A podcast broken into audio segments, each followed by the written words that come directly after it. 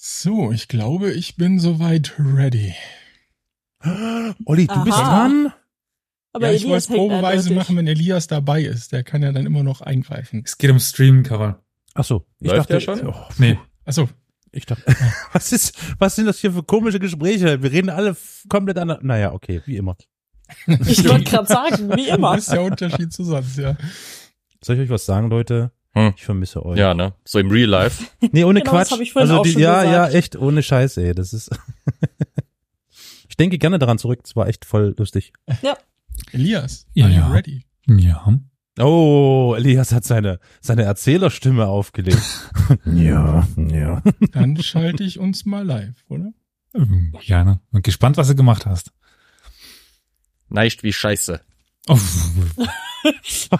Und das ist das allererste, was die Leute im Stream gehört haben. Wunderbar.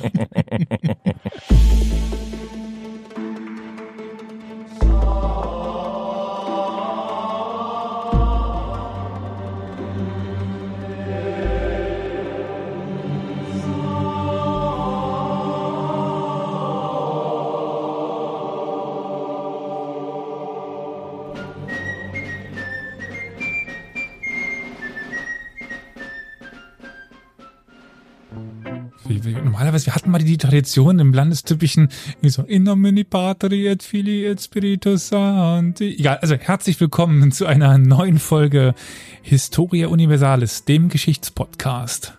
Heute mit einem kleinen Jubiläum, aber dazu komme ich gleich erst. Erst einmal herzlich willkommen, ich kürze es ab, alle. Wir sind alle. Also fast wie die Borg oder wie. Aber jedenfalls, ähm, Recht unpersönlich. Worten, Moinsen. Ja, Tachchen. Victoria, Flo, Olli, Carol oder ich, wir sind alle da. und Elias. Wie geht's euch? Richtig. Ach, das ist Elias. Ja. Gut, dass du es sagen Mir ist zu warm. Ich würde gerne in der Zeit zurückreisen und Kaiser Augustus sagen, dass sein Monat echt scheiße ist. Kommt bestimmt gut. Reden Ja. wir jetzt ernsthaft Ja. über das Wetter? Kommt, Leute. Ja, natürlich. Nein, Mir ist zu warm. Ja, wow. es ist zu schwül. So warm ist es gar nicht. Es ist einfach scheiße schwül. Also König Otto tippt, dass es die hundertste Steppenreiter-Folge wird. Was? Nein. Ist er damit richtig? Nein. Gregorianische Gesänge. Also was? Nein. Machen wir eine Band auf? Es geht ums Christentum. So. 400. Folge ist die Musical-Folge. Confirmed. Was? Ähm, Bist du das wahnsinns fette Yes. Beute? Ich- ich bin dabei. Ich bin auch mich. dabei. Dabei, dabei, dabei, dabei. wir verlieren gerade Flo. Achtung. Die fünf lustigen vier. Ich bin derjenige, der unseren Zuschauern sagt, sie sollen an dem Tag nicht in den Stream kommen oder sowas. Ich glaube, das hat auch wirklich, das, also das wäre auch wirklich so ein, so ein unique Selling Point, oder? Das hat noch nie jemand gemacht, oder? Das hat Gründe. Es hat noch kein Podcast Nie. Gemacht. Noch nein. nie, oder? Noch nie. Es hat Gründe. Also noch kein Okay. Geschichtspodcast, würde ich fast mal behaupten. Das kann natürlich sein. Das stimmt. Ja. Es hat Gründe.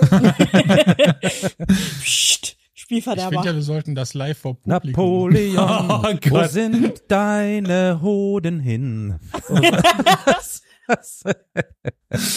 In der Schachtel, in der Schachtel. Also der neue Welthit ist äh, safe. Napoleon, wo sind deine Hoden hin? Ja. Ja, ja, ja, ja, ja. Und da kommt von hinten noch so Hitler rein. Ich hatte auch nur eins. Entschuldigung. Okay. Lieber Ström. Entschuldigung. Ah, ah. Also wenn mich die AfD-Wahlprognosen nicht aus dem Land irgendwie getrieben haben, dann macht's das gerade, ey. Okay, ich glaube, das will ich. Ich glaube, das will ich, Das dieses wird Lied. so schön. Ich will's auch auf Napoleon, jeden Fall. wo sind deine Hoden hin? Ja. Den Song will ich. Ah, gut. Ja, kommen wir zu einem etwas traurigeren Thema, oder? Ach nö. Napoleon, wo sind deine Eier hin? Elias, bitte fang an. Sonst So, wird das im- heute nichts mehr. In den verschiedenen Stilen dann auch mit äh, Rammstein, so Napoleon. Ah. Okay, wir haben uns übrigens einem Thema trotz seiner Popularität relativ selten in diesem Podcast gewidmet. Hitler. Ja, auch dem, noch das haben, also den Zweiten Weltkrieg insgesamt haben wir relativ selten angesprochen, dafür wie in Anführungszeichen populär es ist. Nee, ähm, na, ja, ich habe ja gerade eben in unserem Discord-Server so ein kleines Sneak Peek-Bild, Teaser gepostet und da kam auch etwas zu ähm, den Kreuzzügen. Und ich finde insgesamt, so die Kreuzzüge stehen ja quasi fürs Mittelalter. Wenn man wahrscheinlich so auf der Straße geht, was verbinden sie mit Mittelalter? Kommen wahrscheinlich Hexen und Kreuzzüge. Und Hexen gab es erst in der frühen, frühen Neuzeit. Ja, Ritter, ja, Die natürlich. Antwort ist immer Ritter. Die Piss. Quadratisch, praktisch, gut. Rittersport? Was übrigens, Fun Fact, der Werbespruch in Russland ist, auf Deutsch. Fand, fand ich Was? irgendwie interessant, Auf dass sie das Deutsch? nicht. Auf Deutsch, ja, ja. Quadratisch, Von den praktisch, Kreuzzügen. gut. Quadratitski, Praktitski, äh, очень Gut хорошо. Lecker. Die, die übersetzen es wirklich nicht. Also, wir machen das auf Deutsch. Naja, wie, also egal. Äh, Kreuzzüge beziehungsweise Kreuzfahrer-Königreiche, weil darum geht es heute. Äh, Also die, die etwas in die Richtung getippt haben, äh, stimmt. Ich hatte durch die AI so einen Satz durchgejagt, also durch eine Bild-AI und das kam dabei dann raus. Das Kreuzfahrerkönigreich Jerusalem hatte so ungefähr 200 Jahre knapp überlebt. Und da sind auch ein paar Schlachten erwähnenswert. 1099 zum Beispiel, das Ende des ersten Kreuzzugs, die Eroberung von Jerusalem. Oder die Schlacht von Hattin, 1187. Ja, dazu haben wir eine kleine, aber feine Folge, wie ich finde. Äh, erinnert ihr euch noch dran? Also die OGs hier, noch mit äh, Tonunterstützung, nur mit so, wie so Art Hör, Hörbuch damals. Oh ja, das war toll, ja. Du meinst die ich, Schlacht ich von erinnere Hattin? mich übrigens auch, Uh, weil ich sie gehört habe. Flo frage ich jetzt mal nicht. Hä? ja, genau. Abgelenkt. anderen Welten. Ja. Ich habe gerade die Startseite von Wikipedia geguckt, wer wieder an berühmten Leuten gestorben ist. Ist auch mal interessant ab und zu. Ja. Die von den Fallers ist gestorben. Schade. 1291 hätten wir. Wir haben aber eine oft übersehene Schlacht. Äh, das ist La Phobie 1244. Das fand zwischen Askalon und Gaza statt. Also am 17. Oktober die Schlacht von La Phobie, die seit, die als der größte Rückschlag seit Hattin bezeichnet wird. Und genau darüber will ich heute mit euch sprechen. Aber als ich das vorbereitet habe, ist mir aufgefallen, das ist die 25. Folge Schlachten der Weltgeschichte. So, habe ich ein kleines Quiz vorbereitet. Bekommen wir die noch Ernst? zusammen? Ich habe das Gefühl, es gibt schon 100 davon. Nee, es sind 25. Also ich habe alle 25 rausgeschrieben. Welche bekommen wir zusammen, Flo? Äh, ich habe jetzt gerade nicht zugehört. Was hast du nochmal gesagt? Welche 25 Folgen zur Schlachten der Menschheitsgeschichte haben wir schon aufgenommen? Uff. Schlimmer gerade erst letztlich eine reingestellt, aber. Und ich komme noch nicht mal mehr da drauf. Was? Longkowitz. ähm, Okay, also die Schlacht von Abukir. Genau, das, Das war die letzte mit Flo, die Dankeschön. 308, der große Knall von Ägypten, die Schlacht von Abukir. Nummer eine. Dann das, was du gerade erwähnt hast. Hattin, Schlacht von Hattin. Hattin, das war die allererste. Haben wir die letzte und die erste, das war Folge 33, Hattin, Schlachten der Weltgeschichte 1. Mhm. Dann war da noch Komm, sowas. Sie hört, sie hört mir so schlecht zu. Ich bin verzweifelt. Ach ja, aber ich kenne die die- Namen alle nicht. Ich könnte jetzt sagen, ja, Seeschlacht, Spanien, Frankreich. Ja. Wie hieß die? Genau. Ich weiß es leider nicht. Das ist die Armada-Folge. Die Ar Frankreich, ja. Armada-Folge. Aber wie heißt die Schlacht? Genau. Äh, ja, das Ne. kann ich dir. Das Also war das- ja nicht eine Schlacht im Kanal, das war das Nee. waren ja Gut, mehrere Gefechte ja, nacheinander. okay. Also es war Ja. die, die spanische Armade, die Gefechte gegen die spanische Armade. Okay. Wenn ich jetzt noch wüsste, welche das ist. Ah, das Ende der schwimmenden Festung war Ja. das. Genau. Mhm. Das ist Schlachten der Weltgeschichten 9, das ist die 147. Folge. So, dann, ähm, dann fällt mir noch äh, ein, das habe ich noch gut in meinem Gedächtnis, diese außergewöhnliche Schlacht, äh, irgendwo war das nicht in Pakistan, Richtung Indien Hm. da? Wie hieß was? die Das denn? war Elias Schlacht da in Ja. Afghanistan an diesem Pass. Nee, nee, nee, nee, nee, die meine ich nicht. Die, nee, äh, da gab's noch was Ach so. anderes, oder verwechselt? Oder? Äh, Ja, du, also Indien, in der Nähe von Delhi. Delhi. Genau, ja, doch, nee, dann war es nicht Pakistan, dann war es, ja, Pa genau. Ach, Das war mit dieser, die, hat, die hatten diese Wagenburg, also diese Burg Genau. aufgestellt. Äh, wie hieß denn die Schlacht? Panipat. oh ja, Panipat. na klar, Panipat. Die Warum erste ich irgendwas mit Palipaputra sagen oder sowas. Die erste Schlacht bei Panipat, Schlachten der Weltgeschichte 4, Folge 77. Mhm. So, Ja, das, was Flo erwähnt hat, äh, das in Afghanistan von dem genau. Pass, wo Ja. nur einer entkommen ist. glaub ich. Genau. Der erste anglo-afghanische Krieg und der Rückzug aus Kabul, Schlachten der Weltgeschichte 17, Folge 226. Okay. Chrissy, Argent. Ach, na Chrissy, klar. Ja. Schlacht bei Chrissy, äh, Schlacht in der Weltgeschichte 22, Folge 225, 252. Richtig. Agincourt. Agincourt. Ja. Agincourt, äh, ist das das Wunder am St. Crispin's Day? Ja, müsste. Genau, Schlacht in der Weltgeschichte 8, äh, Folge 142. Im Chat wurde noch Gallipoli und Ah, Gallipoli, Ja. stimmt. genannt. Hm. Gallipoli, Stimmt, Quebec. also Quebec ist weiter oben, das hatte ich gerade. Ja. Schlacht auf Quebec, das war deine, ne? Flo, Ja. war- oh, ja. Ich habe es erstmal an den Hängen von Gallipoli, das war die 21. Schlacht in der Weltgeschichte und die Folge 248 und die Schlacht von Quebec ist die 13. der Schlachten und Folge 169. War die Düppel. schiefe Dingsordnung? So, wir Ah, haben ja. zuerst von, von Flo die Schanzenschlacht bei Düppel, das ist die 19. und 236 und, Und die schiefe Leuthen. Schlachtordnung, das war das Lawson, oder? ist Ja. die Schlacht von Leuthen. Ja. die Geburt eines Mythos, die schiefe Schlachtordnung. Das ist die zweite ge- gewesen, äh, Folge 145. Haben wir es jetzt langsam? Wie viel ist es denn noch? Nein. Das sind noch ein paar. Schlacht im Oslofjord, um Oscarsburg. Ja. Die Ja, das war das mit den alten Männern, ne? Rentner und Ja, Rekruten gegen den Stolz der ja. Kriegsmarine. Schlachten der Weltgeschichte 12, Folge 160. Dann wurde gerade im Chat auf Gotland hingewiesen, das war die Schlacht von Visby.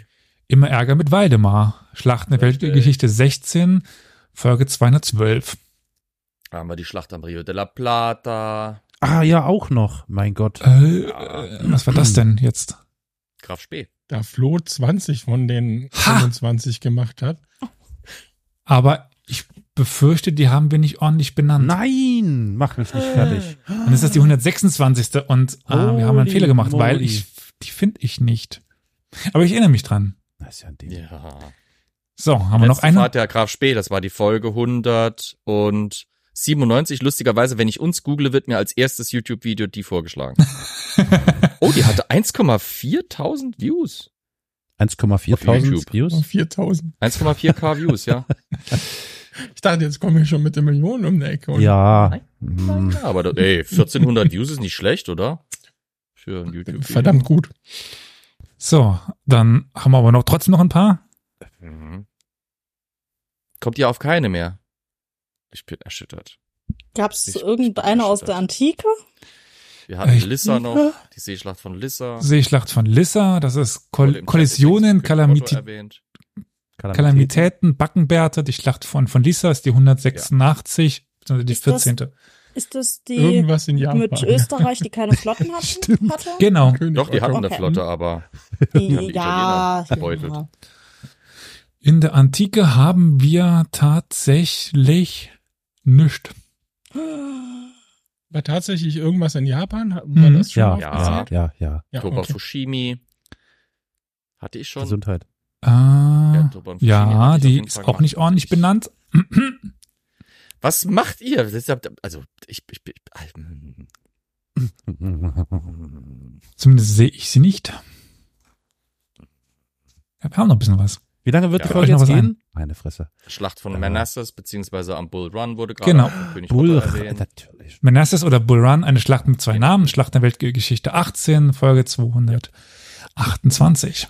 Ey, du kannst nicht unsere, du kannst nicht unsere Demenztruppe sowas abfragen. Das geht Doch, gar natürlich kann ich das. Nicht. Alter, echt, ey. Mann, Mann, Mann. Weiß nicht. Ähm, wir Da sind hatten zwei dabei, die haben statistisch schon die Hier. Hälfte hinter sich. Was? Ich habe doch meine Skriptbox. Irgendwas mit, irgendwas mit den Vikings. Vikings? Nee. Nee, nicht? Die hatten Also wir schon mit, mit, mit Gotland. Ach, Gotland, doch, ja. Hm, ja, okay. Also wir haben noch, was hier ist in Afrika, das hier ist, Naseby. ja, das ist Naseby, genau, von Roundheads, Pfälzern, Kavalieren, die Schlacht von Naseby, Mhm. das ist die 20. Weltgeschichte Gut, und die Rebellion war keine 350. Schlacht. Das war, 250. Und Zweiter Weltkrieg hatten wir nix. Doch. Barbares. Zweiter Naja. Weltkrieg Hatten hatten wir doch was. wir Ah, St. Albans nicht. haben wir noch. Oder? St. Albans? Großen Krieges St. Albans? das nie gemacht, glaube ich. Oder ich war nicht dabei. Doch, doch, die habe ich gemacht. Bin ich, also ich meine, ich habe alle. Sekigahara, habe ich die schon gemacht? Ja, ja, ja, ja. Oder? Ist das nicht die VT, Nee, die du immer nein, angeblich ist- gemacht ja, genau. hast und nie gemacht hast? genau. Ah, dann muss ich die noch machen. Die verschollene Folge, die es nie gab. Ich gehe jetzt einfach meine ganzen Skripts durch, die, die ich mal für die Vorlesung gemacht Also, habe. ich mach mal. Äh, die neueste, die ihr noch nicht hattet, war im Lande des, des Mahdi. Das ist die Schlacht des Mahdi gegen die Briten. Äh, Okay, war ich da da? Spichern haben wir noch. Die hast du auch noch nicht aufgenommen. Dann haben wir ein schwedischer Teenager gegen die drei von der Tanke. Ja, das, Das war wurde Düna. eben schon gesagt. Das war die Schlacht an der Düna. Aber hatte ich nicht mitbekommen. Dann die Schlacht von Lützen und der Dreißigjährige Krieg. Mhm. Dann, das kam gerade im Chat, die Schlacht bei Ein Jalut, Mamluken gegen Mongolen. Dann die Schlacht von Manzikert mit Anumundi zusammen. Ja, stimmt. Oh Gott. Dann die Soap Opera im 19. Jahrhundert, also der äh, äh, Krimkrieg, Ach ja, den, das, ja. den Red Line. ja, ja, ja. Dann der Fleischwolf von Verdun und die außergewöhnliche Fahrt der Russian Mad Dog Fleet. So, als hätte ich euch nicht schon genug gequält. Aber Ich finde, dieses ist ja eine sehr interessante Liste. Ähm, ja, da haben wir sicherlich einige Schlachten dabei, die so auf einer Standardliste fehlen würden, wenn man so auf äh, dubiosen Seiten im Internet sich bewegt. Und das habe ich getan. Ich war mal beim Fokus unterwegs. Oh, Gott. sehr empfehlenswert, Gott, auf jeden nee. Fall. Immer lesen, ganz toll. Ja, ja. Ja, ja, ja, immer lesen, wenn du Brechreiz haben. Äh, die haben so eine, ich habe irgendwie so Schla Liste sch wichtige Schlachten bei, bei Google eingegeben und die zweite oder dritte Sache war der, der Fokus. Soll ich da mal vorlesen, was die angeblich haben? Angeblich haben euch das- oder haben? Also wa- wa- was Fokus als die Hm. Schlachten da eingetippt hat. Ah ja, hm, da bin ich jetzt gespannt. Aber das war vielleicht schon eine KI, die die verwandt haben, weißt du? das muss war, der. Artikel ist 2009 ge- geschrieben worden. Okay. Hm. Äh, ich habe kurz überlegt, euch das raten zu lassen, aber ich glaube, dann springt Karol mir durchs Mikrofon hier rüber. Äh, Schlacht von, von Marathon, Ja, Klassiker. Die Schlacht von Arbela, Äh. Alexander der Große gegen Ja, ja, das Pers warum? Warum Abela? Warum nicht? Hä? Mhm. Warum? Ich habe eine verdammte Fliege, die hier die ganze Zeit mich, ich meuchel die gleich. Dann die Schlacht von Metaurus. Finde ich auch eine interessante Wahl. Dann der Sieg des Arminius über die römischen Legionen unter Varus. Das ist aber ein Sprung. Äh, 207 vor Christus bis 9 nach Christus, ja. Dann die Schlacht von Chalon-sur-Marne. Fand ich auch sehr interessant. Das ist äh, Flavius Aetius, Militärchef des römischen Imperiums und der Westgotenkönig Theoderich I. schlossen sich gegen Attila, äh, gegen Attilas Hundenarmee zusammen und siegten. Hm, Dann die Schlacht von Tours. Ja, klar. Das äh, mal wieder so schön 2009 äh, stand dann dabei. Die Armee des Frankenkönigs Karl Martell schlug die sechs, die 60.000 äh, Mann Armee der Muslime nieder und verhinderte ihr Vordringen nach Europa. Ist übrigens eine Dog Whistle geworden. Ne? Karl Martell ist in rechten Kreisen eine Hm. Dog Whistle für den Kampf gegen Immigranten. Hm. Ja, Der wird wieder voll ausgebuddelt. Was denkst du, warum das mit Ja. Fokus steht? Mann. Ja, natürlich. Ja, ich merke sowieso schon einen roten Faden, was das für Schlachten sind, die da. Ich glaube, es sind eher braune. Fan, aber okay, ich meine, Ja. im, im falschen Licht kann das passieren. Aber vielleicht bist du sicher, dass es nicht äh, junge Freiheit war? Ja, ja. Freiheit. vielleicht sollten wir mal eine Folge zu Karl Martell machen. Egal. Dann die Schlacht von Hastings. Ja, okay, das, ja. Hatten wir die nicht auch schon? Ja, das sagt mir irgendwas.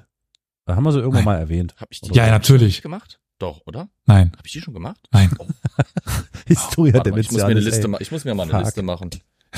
Oh, hier Ja. mal Zettel, warte mal. An dieser Stelle bitte einspielen. Nein. Es wurde übrigens ge gefragt, was ein Dog Whistle ist. Flo, Was? willst, Ein, eine Dog Whistle ist ein Begriff aus Hundepfeife. Der, nennt man Kommunikationsforschung? Ja, es ist eine Hundepfeife, aber Hundepfeife steht in diesem Falle dafür, dass man im politischen oder im öffentlichen Diskurs Worte benutzt, die für Initiierte eine andere Bedeutung haben als für Nicht-Initiierte. Also wenn ich jetzt eben zum Beispiel anfange, wir, wir führen hier irgendwie eine Diskussion über Flüchtlinge und ich fange an von Karl Martell zu reden, dann werden Eingeweihte genau wissen, was für eine politische Ein Ausrichtung ich habe quasi. Ähm, das ist also etwas, das sagt man, um seine wahren Motive quasi gegenüber dem Mainstream zu verbergen, aber gegenüber den Minderheiten, zu denen man selber gehört, halt eben äh, offen zu reden sozusagen. Oder vielleicht für, fürs Fußvolk. Es ist einfach nur eine Pfeife. Du, du, du benutzt diese Pfeife und sofort drehen sich die richtigen um. Das kommt halt daher, dass es gibt Hundepfeifen, die können halt Menschen nicht hören, Mhm. aber die geben Frequenzen ab, die halt Mhm. Hunde hören können. Daher ist dieser Begriff quasi Ja. geprägt. Ich sehe übrigens, ich habe mich falsch erinnert, von wann der Artikel ist. Der ist von 1996. äh, ja. 1996, 2009 ist ja auch nur zehn Jahre dazwischen. Ne? Der Sieg von Johanna von Orleans über die Engländer. Ja. Also ich übernehme auch. Welcher? Der Sieg. Wahrscheinlich bei Orleans selber, Schlacht Ich- von Orleans. ich übernehme die Formulierung des Fokus. Also das ist nicht Oh. meine Formulierung. Ah. Das ist doch keine Formulierung, das ist eine Zumutung. Der Untergang der spanischen Armada. Da trifft es dann zum ersten Ja. Mal unsere Liste. Ja, okay. Dann der Sieg der. Amerikaner bei Saratoga. Saratoga. Also wir hatten übrigens noch Yorktown, das haben wir vergessen. Das ist eine meiner ersten Folgen noch gewesen. Das ist auch Wir müssen Schlacht, echt mal unsere Benennung nochmal überarbeiten. Ja. Und dann die Schlacht bei, bei Waterloo. Ja, okay, ja. Ich sag doch, es waren mehr Schlachten der Weltgeschichten als nur 25. ja, das ist recht. Ähm, ja, gut. Äh, gehen wir mal zurück nach La Forbie, was trotz des Namens nicht in Frankreich liegt. Deswegen, wir bewegen uns heute in Richtung Osten. Und diese Schlacht wird auch oft in der klassischen Forschungs- oder Kreuzfahrerforschung übersehen bzw. unterschätzt, sagt zumindest die etwas neuere Forschung. Vielleicht wird auch die zukünftige Forschung sagen, dass die neuere Forschung es überschätzt hat, aber gut, keine Ahnung. Und steht auf jeden Fall im Schatten von Hattin. Hattin ist ja die Schlacht, die für den Niedergang der Kreuzfahrerherrschaften steht. Das könnte darauf zurückzuführen sein, also warum das unter oder irgendwie nicht wahrgenommen wird. Es könnte darauf zurückzuführen sein, dass das lateinische Königreich nach dieser doch etwas kolossalen Niederlage äh, ja überraschend überlebte und gar nicht zusammengebrochen ist. Ähm, Und bald auch der nächste Kreuzzug vor der Tür stand. Ja, aber was das dann alles bedeutet, das erzähle ich dann heute im Laufe der Folge. Dieser Kreuzzug, je nach Zählung der siebte, der ist dann wieder für die ForscherInnen deutlich wichtiger und äh, ja, wird viel öfters rezip äh, rezipiert und aufgearbeitet. Flo, weißt du, was der siebte Kreuzzug war? Bitte? Sorry, ich habe gar nicht zugehört. Was? Sorry. Das ist nicht das Siebter, Was hast du gesagt? siebter Kreuzzug. Ja, was mit dem? Ja, welcher war das? Ah ja, der siebte halt. Nicht die Ordnungsziffer. Was ist denn da passiert? Egal, gut. Dann sage ich halt. Kreuz zu versucht. Zum siebten Mal. Vier Jahre nach dieser Schlacht bei La Forbie verließ ein gewisser Ludwig der Heilige Frankreich und landete schließlich in Ägypten. Weit entfernt vom Heiligen Land, auch wenn er dann schlussendlich äh, dann doch noch nach Jerusalem kam. Hätte ich doch was sagen sollen. Ich war so, war das nicht der nach Ägypten? Aber ich habe mich nicht getraut, weil ich ja keine Ahnung habe eigentlich. War das nicht der Ex von Eleonore von Aquitanien? Mm, Französische Geschichte. Uff. Äh, wird dir passen. Bin mir nicht sicher. Ich meine schon, oder? Ging der fünfte nicht auch nach Ägypten? Ja. Hatten wir beide doch, glaube ich. Das war wirklich der neunte, ne? Wir hatten den Kreuzzug von Damiette. Das war auch der erste nach Ägypten, ja. Äh, Ludwig der, der Heilige ist der neunte, ja. Ludwig der Heilige konnte dann, nachdem er in Ägypten war und nach, ins Heilige Land kommen und ähm, ja, dort noch ein bisschen für, für Ordnung sorgen. Aber gut. Ja, es wurde auch im Discord-Server angedeutet oder nochmal erwähnt, dass wir ja schon eine Folge zu den Kreuzzügen haben, mit Thorau zusammen, mit Professor Thorau. Also wer mal so zur allgemeinen Kreuzzugsgeschichte nochmal was hören will und die Folge noch nicht angehört hat, der kann das dann gerne da nochmal tun.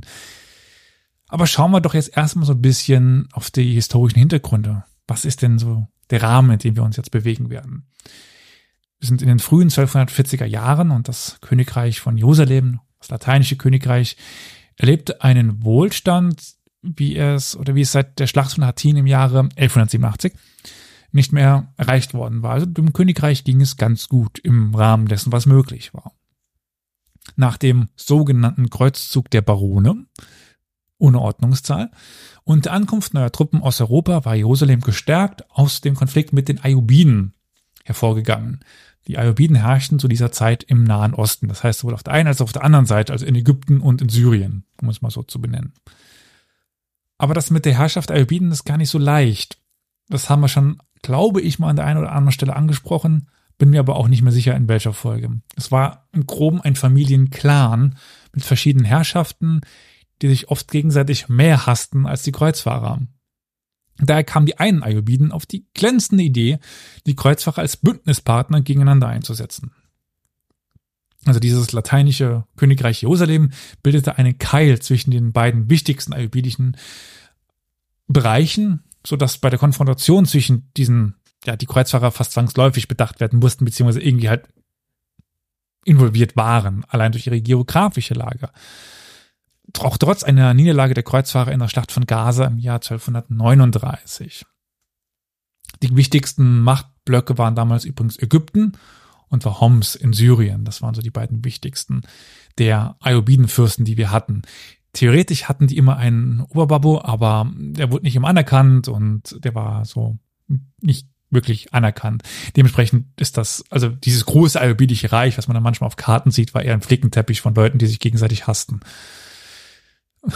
Mir, fällt, mir fallen da jetzt einige unpassende Kommentare zu ein, aber gut, die schlucke ich jetzt gerade mal runter. Und auch die Anführer der Kreuzfahrer versuchten, diese Situation sich zu Nutzen zu machen. Also einerseits die innere Zerstrittenheit der Ayubiden und, naja, mal gerne Bündnis mit denen einging, um irgendwelche verlorenen Gebiete oder Festungen zurückzuerobern. Darunter etwa die nördlichen Festungen wie Beaufort, Soron, Safed, Tiberias, Bel Belvoir oder Beit Ghibellin und Askalon. Also Beaufort kann man kennen, wenn man sich mit den Festungen auseinandersetzt. Äh, die anderen sind, also Tiberias natürlich, ähm, wenn man sich mit dem grandiosen Film äh, Königreich der Himmel auseinandersetzt. Die anderen sind nicht ganz so bekannt. Askalon kennt man halt bis, bis heute noch, aber gut. Äh, jetzt nicht wegen der Festung, sondern einfach, weil es eine wichtige Stadt war.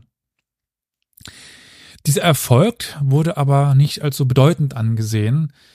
Äh, vor allem, äh, was vor allem auf die unterstützte, die überstürzte Abreise der Kreuzfahrer aus dem lateinischen Osten zurück nach Europa sowie auch die, Une äh, die Uneinigkeit der Kreuzfahrer zurückzuführen ist. Also wir hatten Anfang der 1240er Jahre viele Kreuzfahrer im Heiligen Land, die dann dort diese Festungen zurückerobert haben, die sind dann wieder zurück äh, und dann, es gab keine wirkliche zentrale Figur, der König war. Wer war denn damals König im Heiligen Land 1240? Das müsste doch Friedrich II. gewesen sein, oder? Genau. Hat er nicht den Titel? Ja.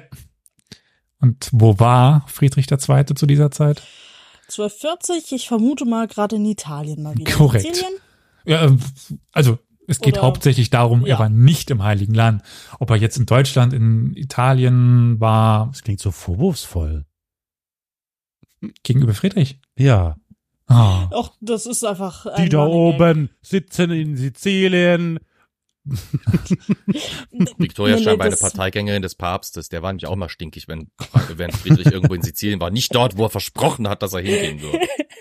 Ja, das ist halt der Running Gag. Ja. Friedrich, du gehst jetzt bestimmt auf deinen Kreuzzug, oder? Ja, ja, mache ich. Ich muss Gleich. nur noch gerade das hier erklä- Es, es, erledigen. es hat so ein bisschen was von der Situation eines, eines Computerspiele spielenden Jugendlichen, dessen Mutter irgendwie ihn dazu auffordert, endlich das faschiste Zimmer aufzuräumen. Ne? Ja, Kommst jetzt auf, ja, Mama, gleich, gleich, gleich. Ich muss die Runde noch fertig machen. Ich kann nicht abspeichern. Tut mir leid, ist ein Rollenspiel. Aber ja, okay, mach ich gleich. Hast du die ganze Schokolade später. gegessen? wir hatten ja auch eine Folge auf das große Warten auf Friedrich, der Kreuzzug von Damiette. Ah, also, ja, war tatsächlich so, so eine Art Running Gag. Jedenfalls gab es keine einheitliche Führung oder zentrale Führung im Königreich. Äh, und dann waren auch noch Kreuzfahrerführer wieder abgereist oder zurückgereist. Also es war pff, äh, schwierige Situation. In Ermangelung eines solchen Anführers und auch einer klaren militärischen Strategie handelten die verschiedenen Gruppierungen im lateinischen Königreich sehr mm, unabhängig voneinander. Besonders deutlich wird diese Rivalität, wenn ihr jetzt mal so überlegt, wer könnte denn so eine führende Position im Heiligen Land übernommen haben zu dieser Zeit im Kreuzfahrerkönigreich? Der König ist nicht da. Wer könnte denn noch so wichtig dort gewesen sein? Was auch immer es König oder hoher Fürst da gerade rumrennt. Der Ja. Patriarch von Jerusalem im Zweifelsfall. Ja, Also es, es waren zu diesem Zeitpunkt keine Könige im, im Land. Hm, Ja, irgend, dann irgend, irgendwas, was dann Jerusalem in der Hierarchie halt, äh, Byzanz. Byzanz? Nee, das waren ja orthodoxe Christen. Im Chat kam die Antwort. Die Templer, Der böse Sheriff? Die Orden, die militärischen Orden. die Orden, aber nicht nur einer. Nee, es gab zwei Stück, die besonders wichtig waren. Und das sind die Templer und die Johanniter. das Deutsche Rote Kreuz. Ah, nee. Hm. Der deutsche Orden war auch wichtig, aber nicht ganz so, so wichtig wie die Templer oder die, die Johanniter. Das waren die beiden wichtigsten Militärorden zu dieser Zeit im Heiligen Land. Der Deutsche Orden äh, unterstützte die Hospitaliter oder beziehungsweise die äh, Johanniter und Kaiser Friedrich II., den König. Und ihr Bündnis mit den ägyptischen Ayubiden, ähm, ja, also sie gingen ein Bündnis mit den ägyptischen Ayubiden ein, was wiederum zum Konflikt mit dem Templerorden führte, weil, was haben die Templer ge gemacht? Naja, die hier sind mit den von Homs und von Damaskus ein Bündnis eingegangen. Das heißt, wir hatten jetzt im Heiligen Land zwei wichtige, wichtige Parteien. Wir haben die, äh, die, die Johanniter slash Hospitaliter und wir haben die ähm, Templer. Und die einen gehen das Bündnis ein mit den Ägyptern, die anderen mit den Syrern, um es mal so herunterzubrechen. Ruhe da draußen!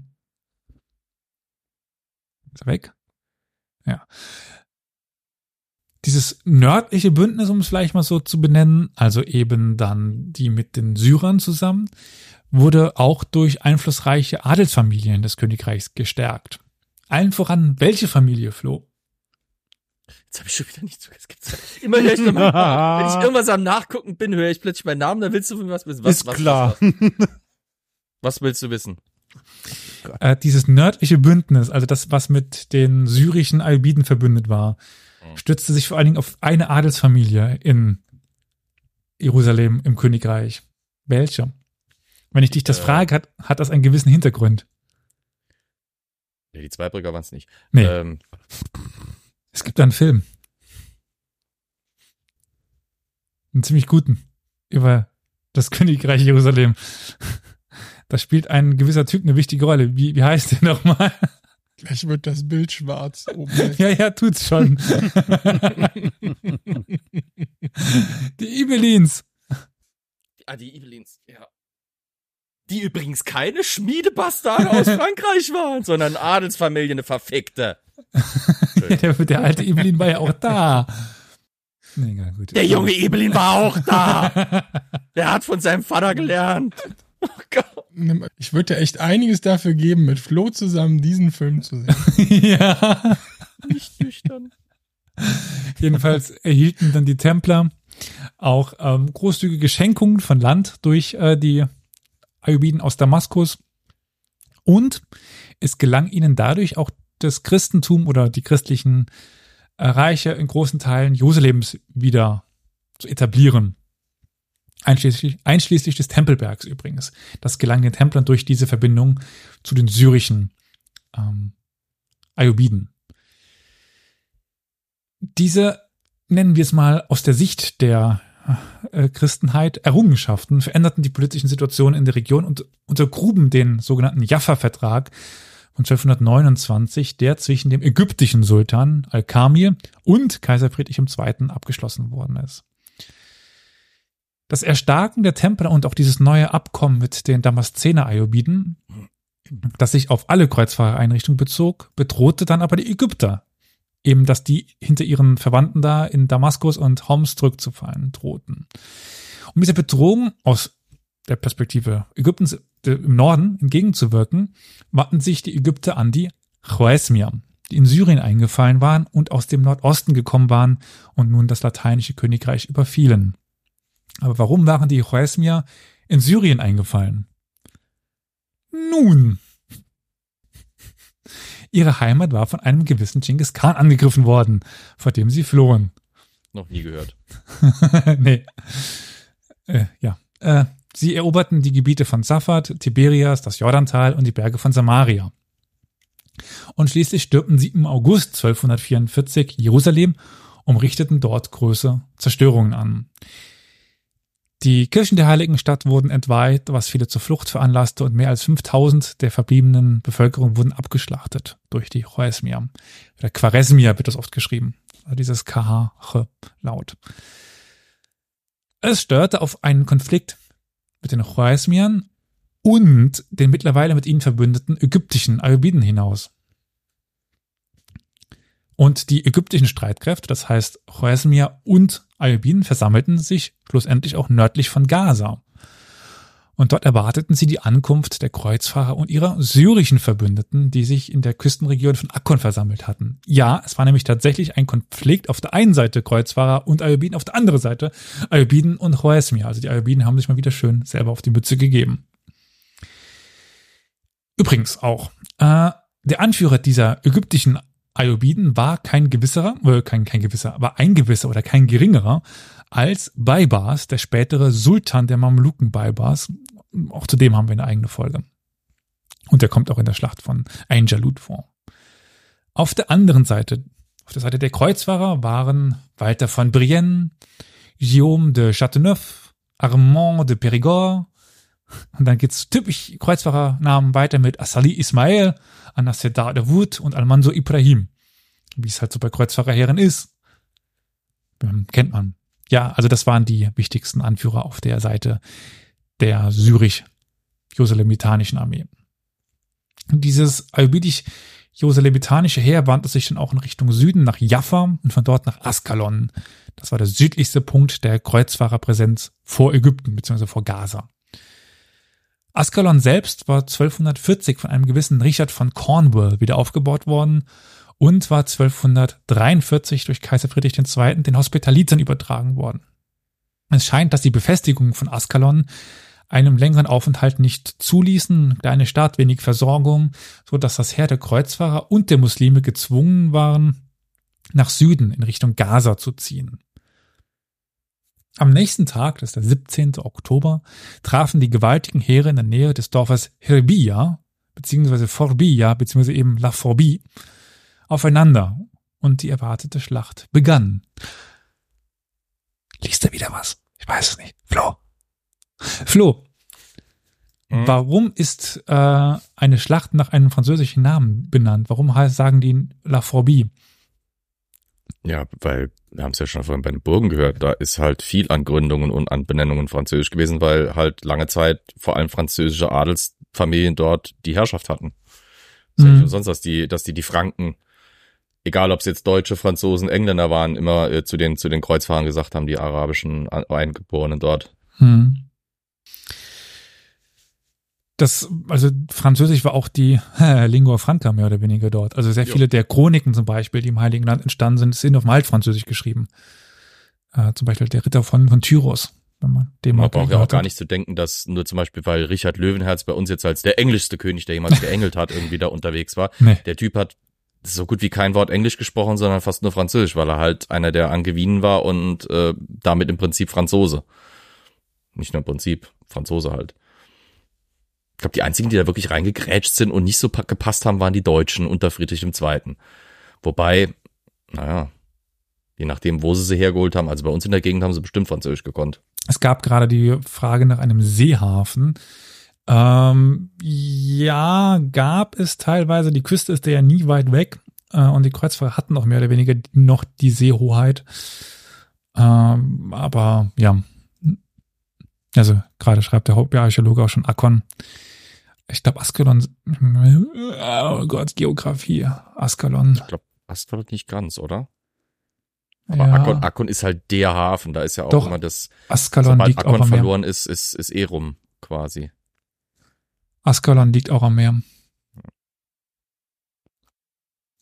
Ja, also, da, also die, die waren ja fast bis aufs Meer zurückgedrängt. Hm.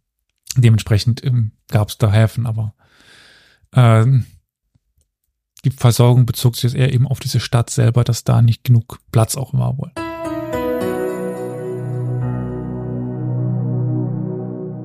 Liebe ZuhörerInnen, dieser Podcast wird stets kostenlos sein.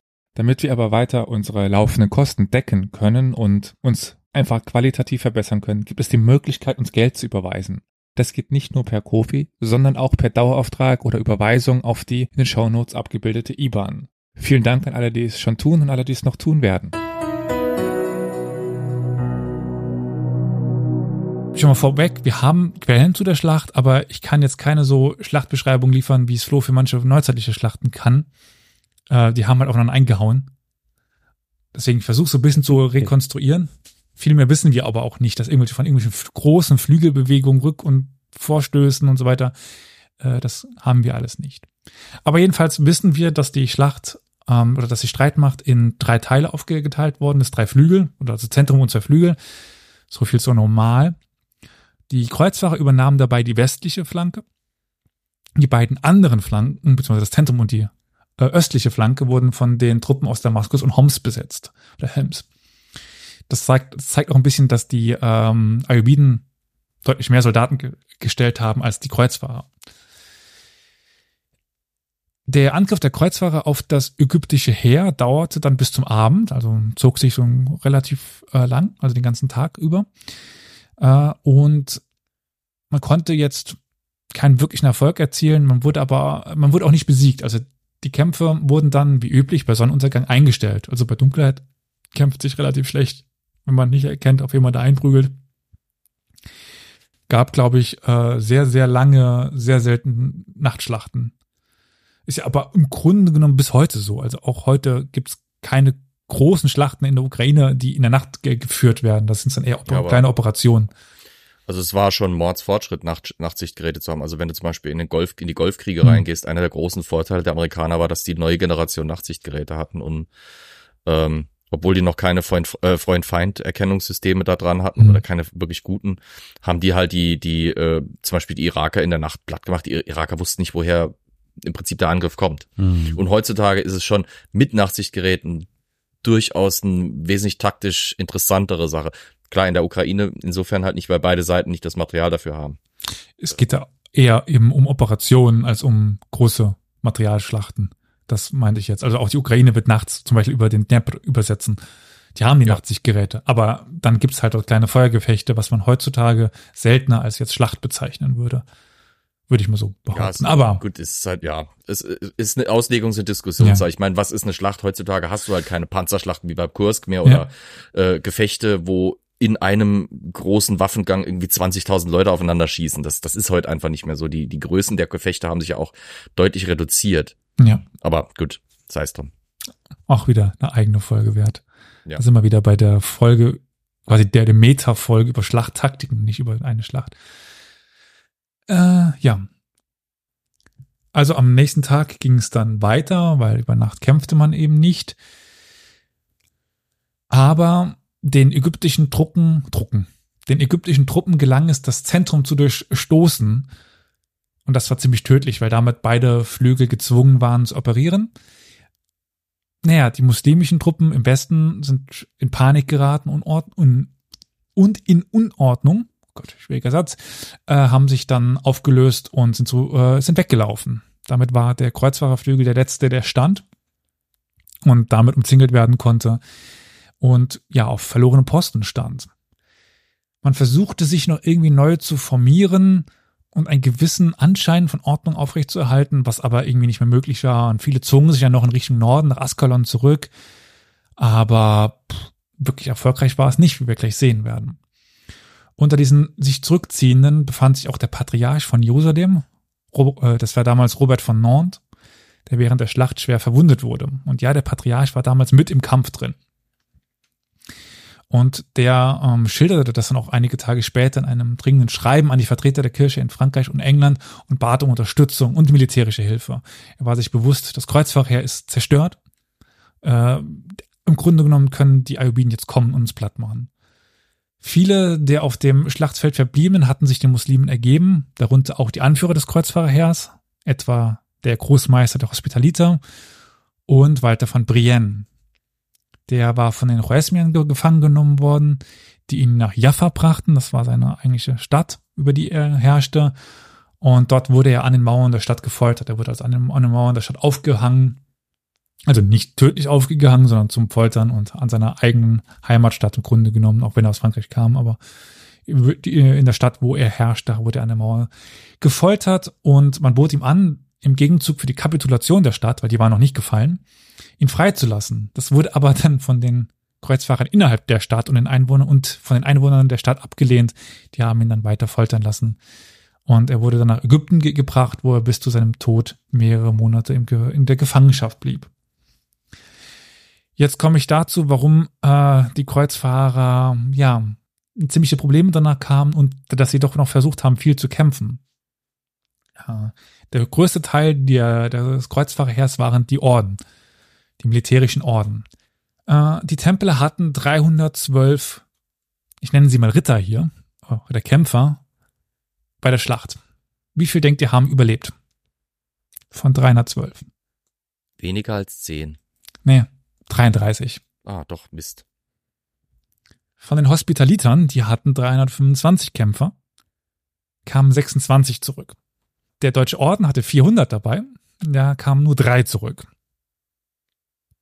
Auch der Deutsche Ordensmarschall äh, Konrad von Nassau, auch wieder hier ein gewisser Heimatbezug, aber zu dieser Zeit noch nicht, aber bald, verschwand im Verlauf der Schlacht und man geht davon aus, dass er auch verstorben ist, aber der ist nicht in Gefangenschaft geraten.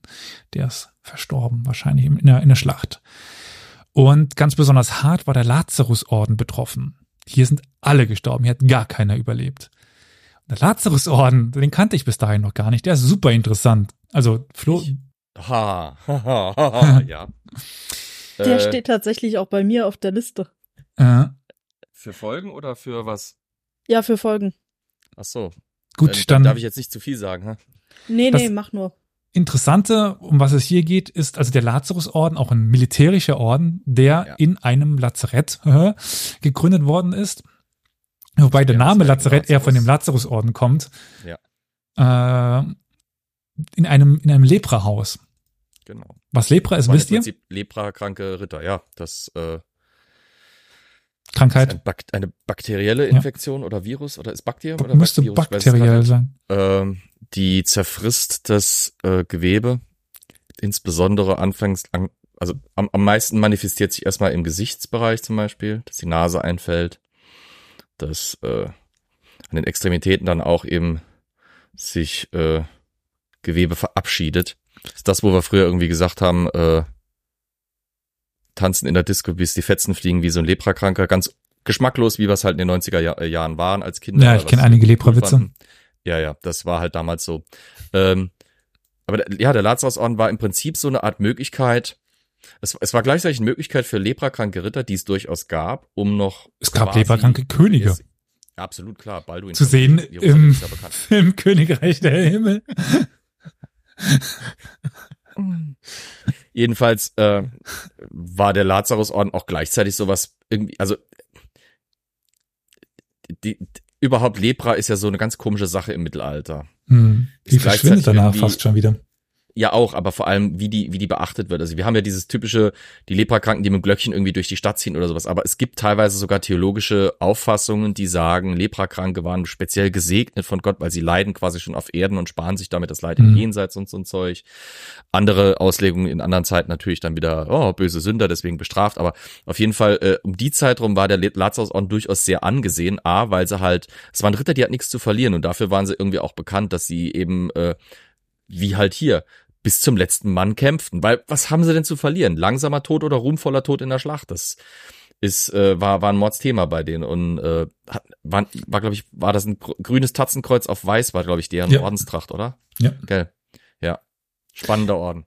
Das war Ja, aber sehr geschmacklos gerade. Es war ein Mordsthema für die. Also, Ja, gut. wobei viele auch, also ich habe mich ein bisschen eingelesen, viele sagen, es liegt nicht nur daran, dass sie unbedingt sterben wollten, sondern halt ein Leprakranker, der kann auch nicht mehr ordentlich kämpfen. unter Umständen, ja. Äh, also wenn man sich das vorstellt, dass dir halt schon viel vom, vom Körper abgefault ist. Ja, da habe ich aber anderes auch schon gelesen. Da halt die Lepra teilweise, äh, wir dürfen uns nicht vorstellen, dass die, dass die Leprakranken des, äh, des Lazarusorden wirklich die waren, wo schon irgendwie Gliedmaßen abgefault waren. Aber du musst dir vorstellen, dass wahrscheinlich der Großteil dieser Ritter, die da in dem Orden organisiert waren auch wirklich aktiv gekämpft haben, eben die waren, deren Krankheit zwar schon weit genug fortgeschritten war, dass es klar war, und dass wahrscheinlich auch das Ende absehbar war, aber dass sie halt eben noch eben kämpfen konnten.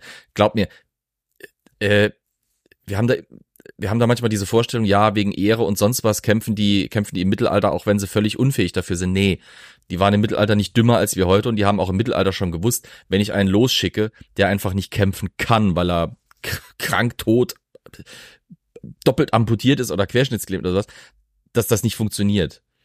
ähm, ja, und im Chat wird ja gerade schon gesagt, ist ja nur eine Fleischwunde, ne? Ja. Ähm, nee, aber das, das werden schon die noch kampffähige es fällt, es sein. fällt halt auf, dass in den Schlachten, wenn die dabei waren, wo, wovon wir, glaube ich, nur drei Belege haben, das ist Mhm. La Phobie, Das ist äh, Al- Al-Mansura später und noch, ne- noch irgendeine dritte, die ich jetzt ver- vergessen habe.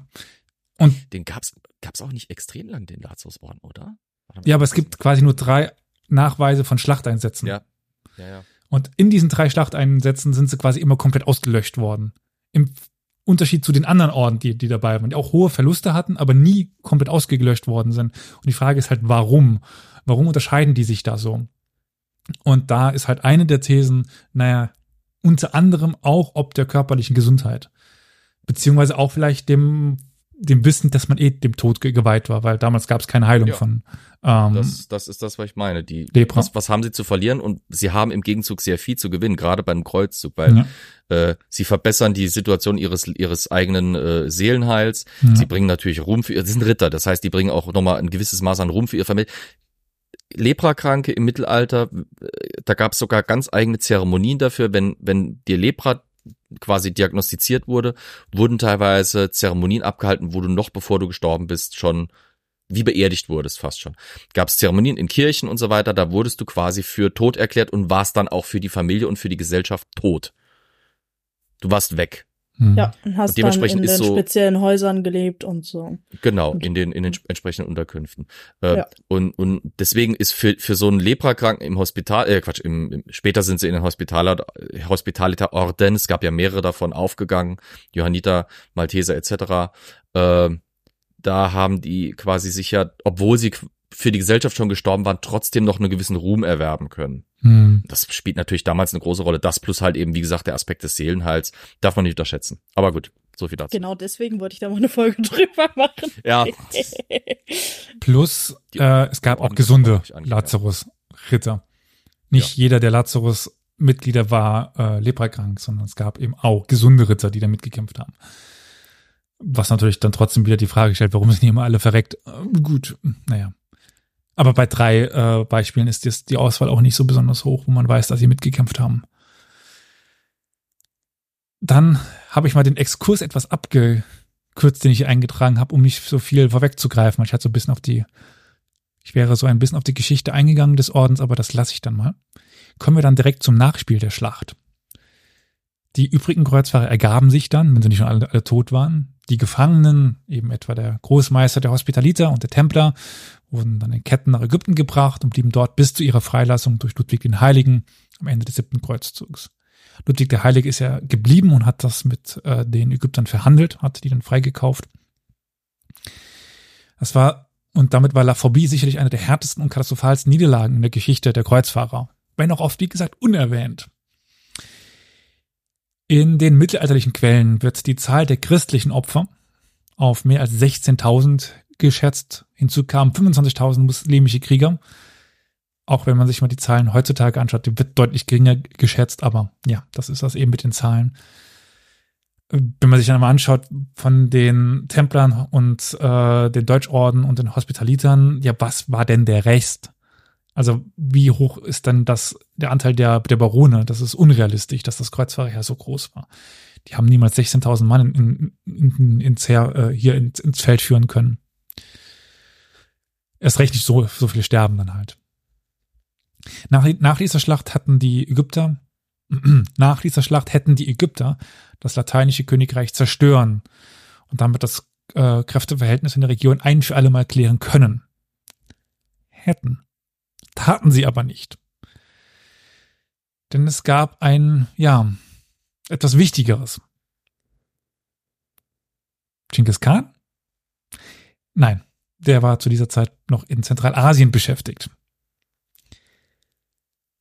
Der sollte erst ein bisschen später, sollten die ja im Heiligen Land auftauchen. Ein neuer Kreuzzug. Nee, der dauert ja auch noch ein bisschen. Aber was denn nun? Naja, naja. Typisch erbiedig gingen sie sich erstmal gegenseitig an die Gurgel. Wir müssen uns erinnern, diese Schlacht war ja eigentlich gar keine Schlacht gegen die Kreuzfahrerstaaten, sondern gegen die anderen Ayubiden. Also da haben ja eigentlich Ayubiden gegen Ayubiden gekämpft, im Verständnis der Ayubiden. Äh, die Kreuzfahrerstaaten sind halt da irgendwie zwischen die Fronten geraten, haben sich halt auf die eine Seite geschlagen, haben die falsche Seite ge gewählt und naja, haben verloren. Mussten jetzt ihre Wunden lecken, aber hatten genug Zeit dafür. Insbesondere natürlich die militärischen Orden, die einen Großteil ihrer Streitkräfte verloren hatten und dringendst neue Rekruten aus Europa benötigten, um irgendwie ihren alten Status wiederherzustellen. Gleichzeitig waren ja aber auch die Hochmeister, also die quasi Könige der Orden, um es vielleicht mal so auszudrücken. Ich weiß, Lo, du rumpfst deine Nase gerade, aber um es zu verstehen, welche Rolle die Hochmeister eingenommen haben. Äh, die waren ja in Gefangenschaft in Ägypten und gar nicht im Heiligen Land, beziehungsweise der Hochmeister des Deutschen Ordens, Heinrich von, von Hohenlohe, der befand sich in Europa. Also die Anführer waren nicht da. Wer sollte sich denn jetzt da um die Neuorganisation kümmern?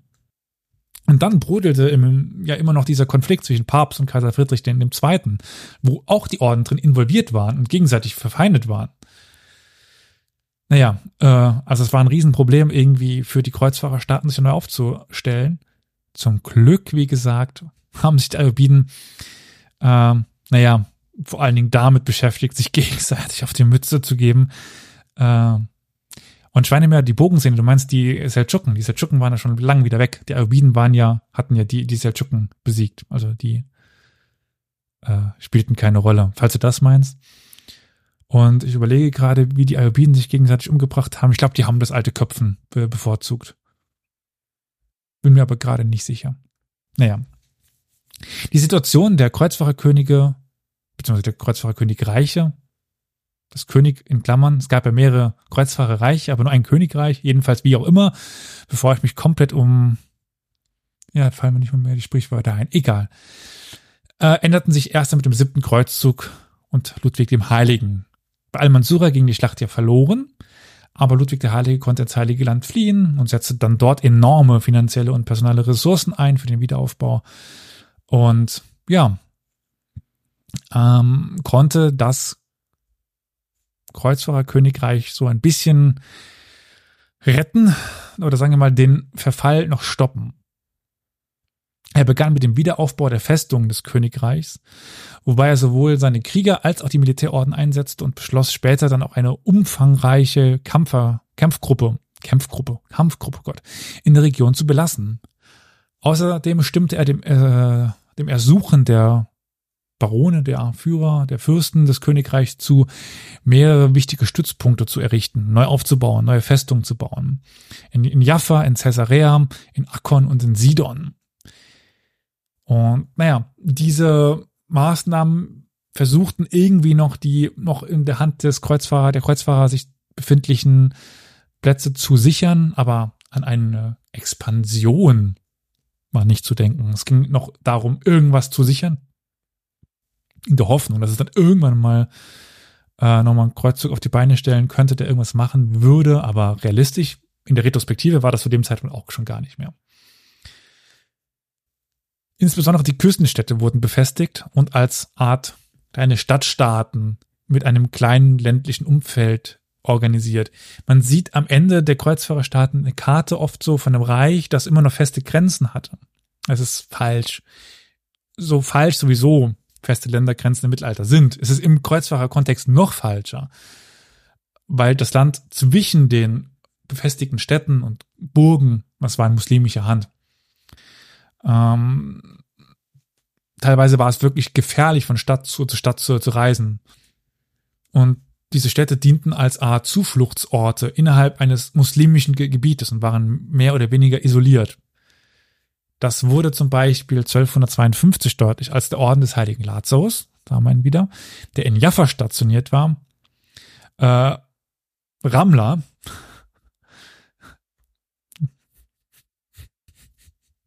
ich muss lachen, weil ich bloß Gesicht sehe, äh, überfiel. Beim Abzug aus Jaffa trafen die muslimischen Truppen auf eine christliche Truppe und vernichteten sie fast. Also aus ihrer Heimatstadt zog dieser Lazarusorden raus und sie wurden direkt überfallen. Auf dem Weg nach Ramla. Es ist blöd, dass ich Flo sehe. Jedenfalls kamen sie nicht mal mehrere Kilometer aus ihrer eigenen Stadt heraus, ohne eben in muslimisches Gebiet einzudringen. Ja, übrigens nur ein Eingreifen der Hospitaliter und der Templer sowie einer französischen Truppe unter der Führung eines gewissen Jean de Jeanville rettete die Kreuzfahrer also die, äh, die Lazarus-Orden.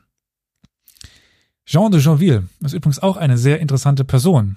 aber das führt jetzt an dieser Stelle zu weit. Aber wer etwas zur Geschichte der späten Kreuzfahrerherrschaften lesen möchte, dem empfehle ich Jean de Jonville. Kann man auf Französisch lesen, im Original, ist relativ gut lesbar. Oder eben in irgendeiner Übersetzung. Also wer ein bisschen Französisch kann, der kann das lesen. Äh, oder halt eine, eine Übersetzung. Dieser Überfall zeigt auch die interne Aufteilung des lateinischen Königreichs eben in diese mehr oder weniger unabhängigen, abhängigen äh, Festungen und Städte. Das zeigen uns auch die archäologischen Quellen.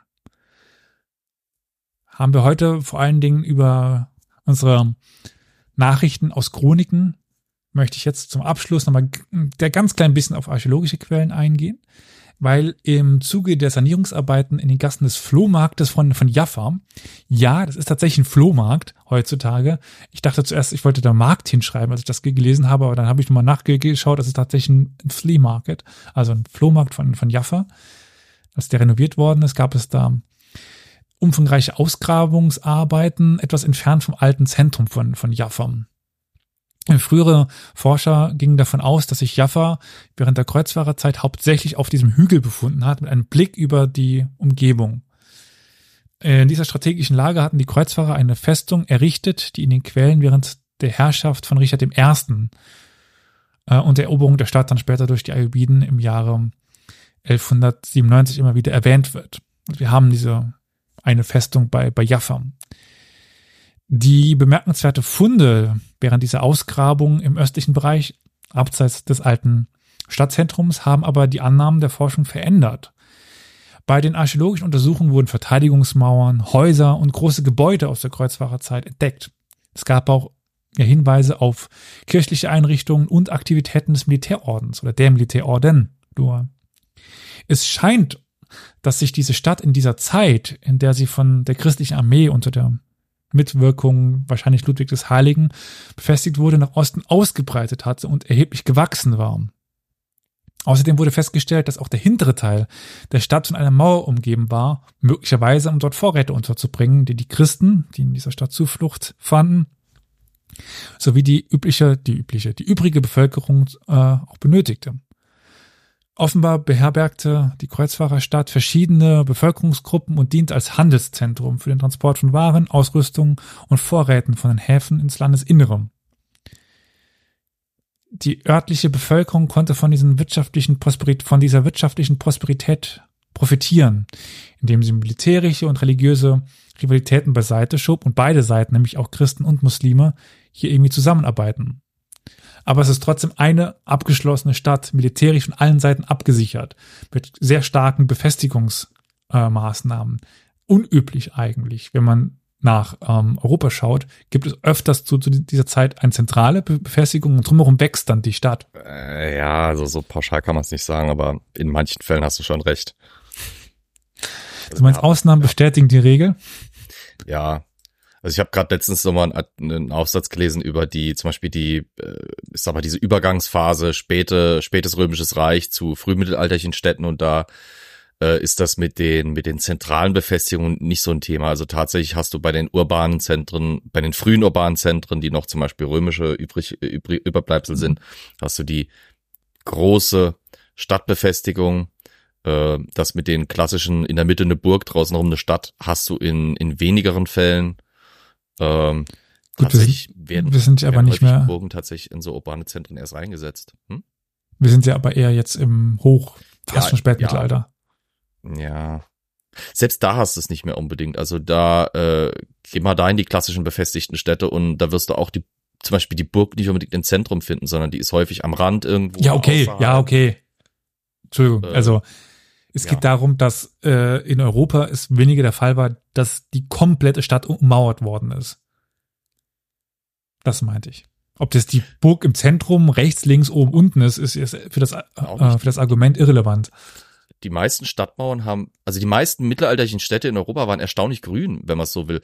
Ähm, du hast in den meisten Mittelalterstädten, sagen wir mal, um diese Zeit, wir sind ja 13. Jahrhundert noch, ja. vor dem großen Stadtboom des 15. Jahrhunderts, des, des ausgehenden Mittelalters, Spätmittelalters, äh, hast du, hast du noch ganz viele Ackerstädte, wo also wirklich innerhalb riesiger Stadtmauern verhältnismäßig ähm, teilweise Häuser mit großen Gärten, mit, mit, mit teilweise Feldern und so weiter zu finden sind. Es ist eigentlich wirklich erst im späten Mittelalter, wo die Städte unheimlich und, und viel zu schnell boomen. Ähm, zum Beispiel nach der großen Pestepidemie dann halt eben, äh, wo dann die Gesellschaft wieder so ein bisschen Fahrt aufnimmt, da werden die Städte schnell überbevölkert und dann haben wir dieses klassische, die Stadt platzt aus allen Nähten, es wuchert quasi außerhalb der Stadt. Also so im 13. Jahrhundert müsst, müsste ich wirklich sagen, wäre mir es nicht so geläufig, dass da wuchernde Vorstädte noch wären, äh, die, die nicht irgendwie auch mit ummauert werden. Dann. Du hast gerade im 13. Jahrhundert tatsächlich dann die Zeit, wo, wo Vorstädte, die noch ummauert waren, jetzt ganz gezielt ummauert werden. Das siehst du bei Frankfurt oder sonst wo, da hast du dann Ja, gut. etliche Mauerringe ineinander. Aber ja, Ja, Frankfurt ist halt auch eine Großstadt zu der Zeit. Ähm, Jaffa. Ja. Guck dir mal den, den, den Hügel an, wo das ist. Ich dachte auch, das war nicht, also das ist abseits des Zentrums. Das sind so ja. 50 Meter. Also Luftlinie. Also Jaffa ist, ist ein absolutes Kaff zu, zu dieser Zeit im Vergleich. Aber geh mal hier in die Gegend, geh mal nach Saarbrücken oder nach Zweibrücken, da hast du auch, die Stadt ist an sich ummauert. Alles, was außerhalb der Stadt liegt, hat auch irgendwie dort zu liegen. Die Deutschherren zum Beispiel hier in Saarbrücken Mhm. sitzen außerhalb der Stadt, weil da haben sie ihre Kommende. Äh, die ganzen Vorstädte oder sowas, wie man so heute vielleicht verstehen würde, sind eigene Gemeinden. Natürlich baue ich nicht um eine fremde Gemeinde, in Anführungsstrichen fremde Gemeinde eine Mauer drum. Hm. Die wachsen erst später zusammen. Äh, also in, in der Regel eine, eine Gemeinde, die wirklich, äh, ich sag mal, städtische Strukturen hat, sollte im Zweifelsfall schon eine richtige Stadtmauer ums gesamte, um das gesamte wichtige Stadtgebiet haben und drumherum dann idealerweise eine Landwehr. Ja, und äh, haben dann quasi ein Dorf, was mit einer fetten Stadtmauer umgeben worden ist. Also, wie gesagt, ich, ich wüsste von so Ausmaßen in Westeuropa nicht, aber du lebst halt im ganz anderen Umfeld. Du brauchst das ja. Äh, Im Heiligen Land. Darum? In Europa auch. da geht's auch immer rund. Das ist, das gehört zu einem gewissen, also das, das jetzt noch zum Schluss so, das gehört auch zu diesem neuen Stadtverständnis, äh, dass man so ziemlich äh, bereits feststellen kann, wie gesagt, im, im spätrömischen Reich, da hast du dann nicht mehr, da, da, da ist das Sicherheitsbedürfnis ähm, dominant in dem, Mhm. was, was als urban verstanden wird. Eine Stadt muss im Prinzip Sicherheit bieten. Und das kann sie im Prinzip nur mit einer Mauer. Da haben wir Mhm. Berichte zum Beispiel von, äh, äh, wie heißt er, Martin von, der heilige St. Martin, Martin Tour. von Amiens? Tour, Tour, danke. Ähm, der äh, zum Beispiel äh, wunderschöne Stadtbeschreibung äh, sich da drin ergeht, wo es dann, äh, wo dann die Dicke der Mauer, die Höhe der Mauer, die Anzahl der Türme und so weiter betont wird, weil, sagen wir, seit der Spätantike ist Sicherheit ein absolut wichtiger, essentieller Faktor für urbanes Selbstverständnis auch. Aber gut, das heißt weiter. Ja, ich überlege jetzt gerade. Dazu kenne ich aber zu viele Siedlungen, die einfach halt gewachsen sind über die Zeit, weil dort irgendwas war. Und natürlich hatten die mal Holzwälle oder Erdwälle und so weiter, aber keine drei Meter dicker Steinmauer. Ist Drei wurscht. Ist auch ziemlich, ziemlich stramm. Also, äh, es kommt halt drauf an. Also, Saarbrücken, da hast du wahrscheinlich keine unbedingt drei Meter dicke Mauer, aber das ist ja auch ein Wachstumsprozess. Äh, ich meine, ich habe ich hab gerade vor kurzem mir bei, bei der WBG ein, ein Buch gegönnt über, über mittelalterliche Stadtfest und bin noch nicht richtig dazu reingekommen, mich reinzulesen, aber wäre denke- auch mal eine Folge, ich weiß ja auch nicht. Ich denke, wir können aber trotzdem uns darauf einigen, dass, äh, da hast du ja auch genickt, das sah man jetzt im Audiofeed nicht, als ich sagte, dass das Heilige Land zu dem Zeitpunkt eben mehr diese, ähm, dieser Flickenteppich war von noch einzelnen Festungen und daneben und dazwischen lebten die, die Muslime, da hast du mir ja zugestimmt. Ja, ja, das auf jeden Fall. Genau. Das ist ja der, der Wichtige, ob jetzt die Stadtmauern ähm, und ja, wir brauchen das nicht jede große Stadt durchzugehen. Dass Aachen eine Stadtmauer hat, da davon ging ich aus. Dass Jerusalem eine Stadtmauer hat, davon sollte man ausgehen. Dass so ein, so ein kleines Ding wie, wie, wie Jaffa, aber komplett eine Stadtmauer hatte wie Jerusalem, das ist dann, so habe ich ge- gelesen, schon etwas Besonderes, wie die sich da einnisteten im, äh, in der Verteidigung gegen die Außenstehenden. Aber gut, darüber kann man jetzt diskutieren. Also diese Situation, die wir hatten eben von den einzelnen Städten und Festungen, äh, blieb auch nach dem Abzug Ludwig des Heiligen und seines Heeres aus dem lateinischen Osten im Jahr 1254 bestehen. Denn auch die Bemühungen des heiligen Ludwigs, eine französische Garnison in Jaffa und Akkon einzurichten, änderten nichts an der prekären Lage des lateinischen Königreichs. Die Muslime griffen weiterhin die Städte der Kreuzfahrer an, etwa ein Überfall auf Jaffa im Jahr 1255. Diese politischen und militärischen Schwierigkeiten hielten an, bis sich die Politik nach dem militärischen Aufstieg der ägyptischen Mamluken, eine eigene Folge zu, die in den 1260er Jahren die Küstenstädte eroberten, änderte. Sie überfielen die Kreuzfahrerstädte Achsuf, Caesarea und Atlit im Jahre 1206, äh, 1265 und Jaffa im Jahr 1268. Auch in anderen Gebieten kam es immer wieder zu Überfällen, die in den verschiedenen östlichen Siedlungen Verwüstungen anrichtete, die aber das Kräfteverhältnis in der Region nicht grundlegend, nicht grundlegend veränderten. Nach dem Fall der wichtigsten Hochburgen der militärischen Orden in Safed und Montfort und dem de Chevalier und nach dem Kreuzzug von Prinz Edward von England unterzeichneten die Mamluken 1272 einen Friedensvertrag, der das Überleben der Kreuzfahrerherrschaften noch ja 20 Jahre sicherte und dann 1291 sind wir dann so soweit ähm, der Fall von Akkon und das Ende der Kreuzfahrerherrschaften im Heiligen Land.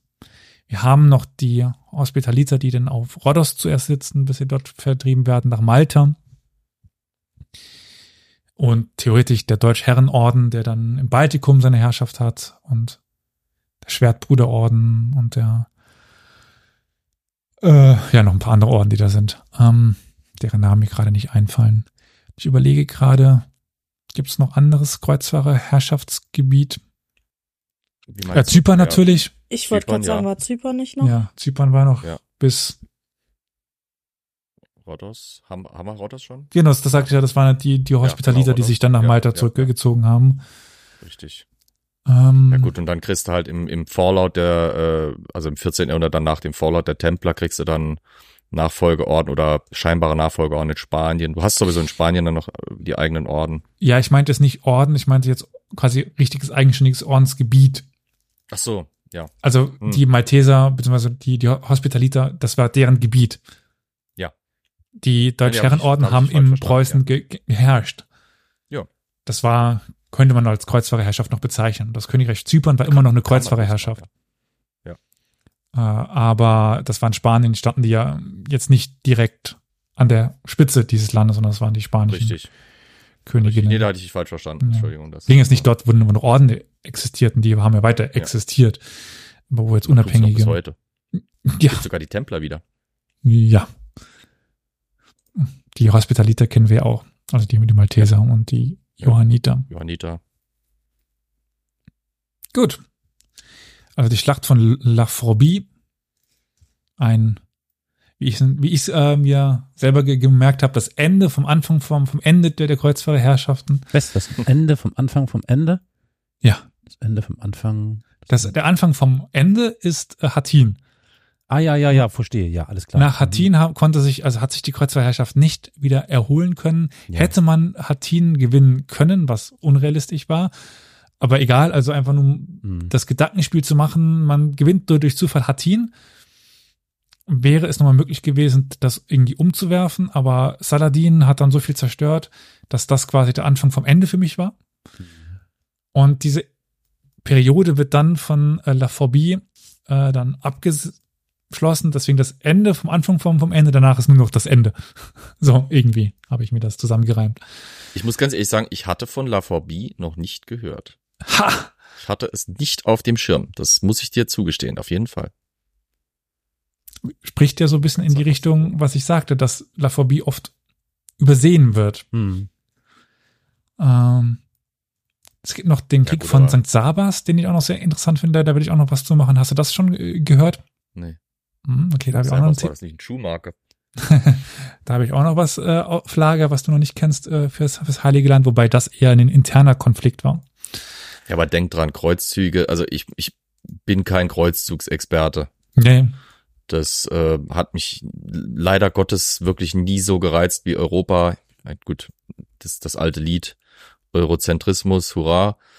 Äh, dementsprechend, klar, Hattin kennt jeder, Belagerung von Akkon, Schlacht um Jerusalem unter Richard Löwenherz etc.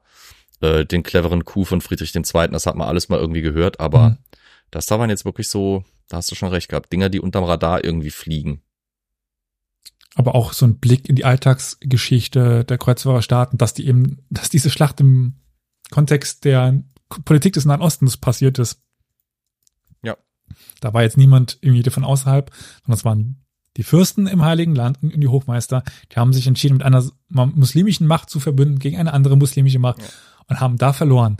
Und im Endeffekt wurden sie nur dadurch gerettet, dass die Ayyubiden sich eben gegenseitig auf die Fresse ge gegeben haben, was ja auch sehr lange Zeit überhaupt für das Überleben der Muslime, äh, der Muslime, der Kreuzfahrerstaaten verantwortlich war. Dass es so große interne Konflikte gab überhaupt. Das war äh, Grund, warum die Kreuzfahrerstaaten überhaupt existieren konnten am Anfang. Hätte, Es macht ja auch teilweise Sinn, aus Kreuzfahrersicht so in der lokalen Poli- Politik mitzumischen, weil wenn die Ayubiden sich gegenseitig die Schädel mit ein bisschen Kreuzfahrerhilfe einschlagen, ähm, besteht ja die Chance für die Kreuzfahrer, dass sie vielleicht nochmal Oberwasser kriegen. die hätten, ja, klar, nur auf das richtige Pferd setzen müssen. Genau, das ist halt das Problem. Das ist halt das Glücksspiel der Politik, ne? Kannst halt manchmal, manchmal verliert man, manchmal gewinnen die anderen. Ja. Dann euch vielen Dank. Das letzte Wort, lieber Karol, ist dir. Wir bedanken uns bei unseren Kofi-Unterstützern, die monatlich unter co-fi.com slash Historia Universalis einen Obolus entrichten und dafür unter anderem auch am Ende dieser und alle anderen Folgen genannt werden. Das sind Charlotte, Roman, Franziska, Matthias, Anne und Sebastian. Vielen Dank für eure Unterstützung. Vielen Dank. Vielen Dank. Tschüss. Tschüss. Dankeschön und auch danke an Elias. Tschüss. Tschüss. 啊。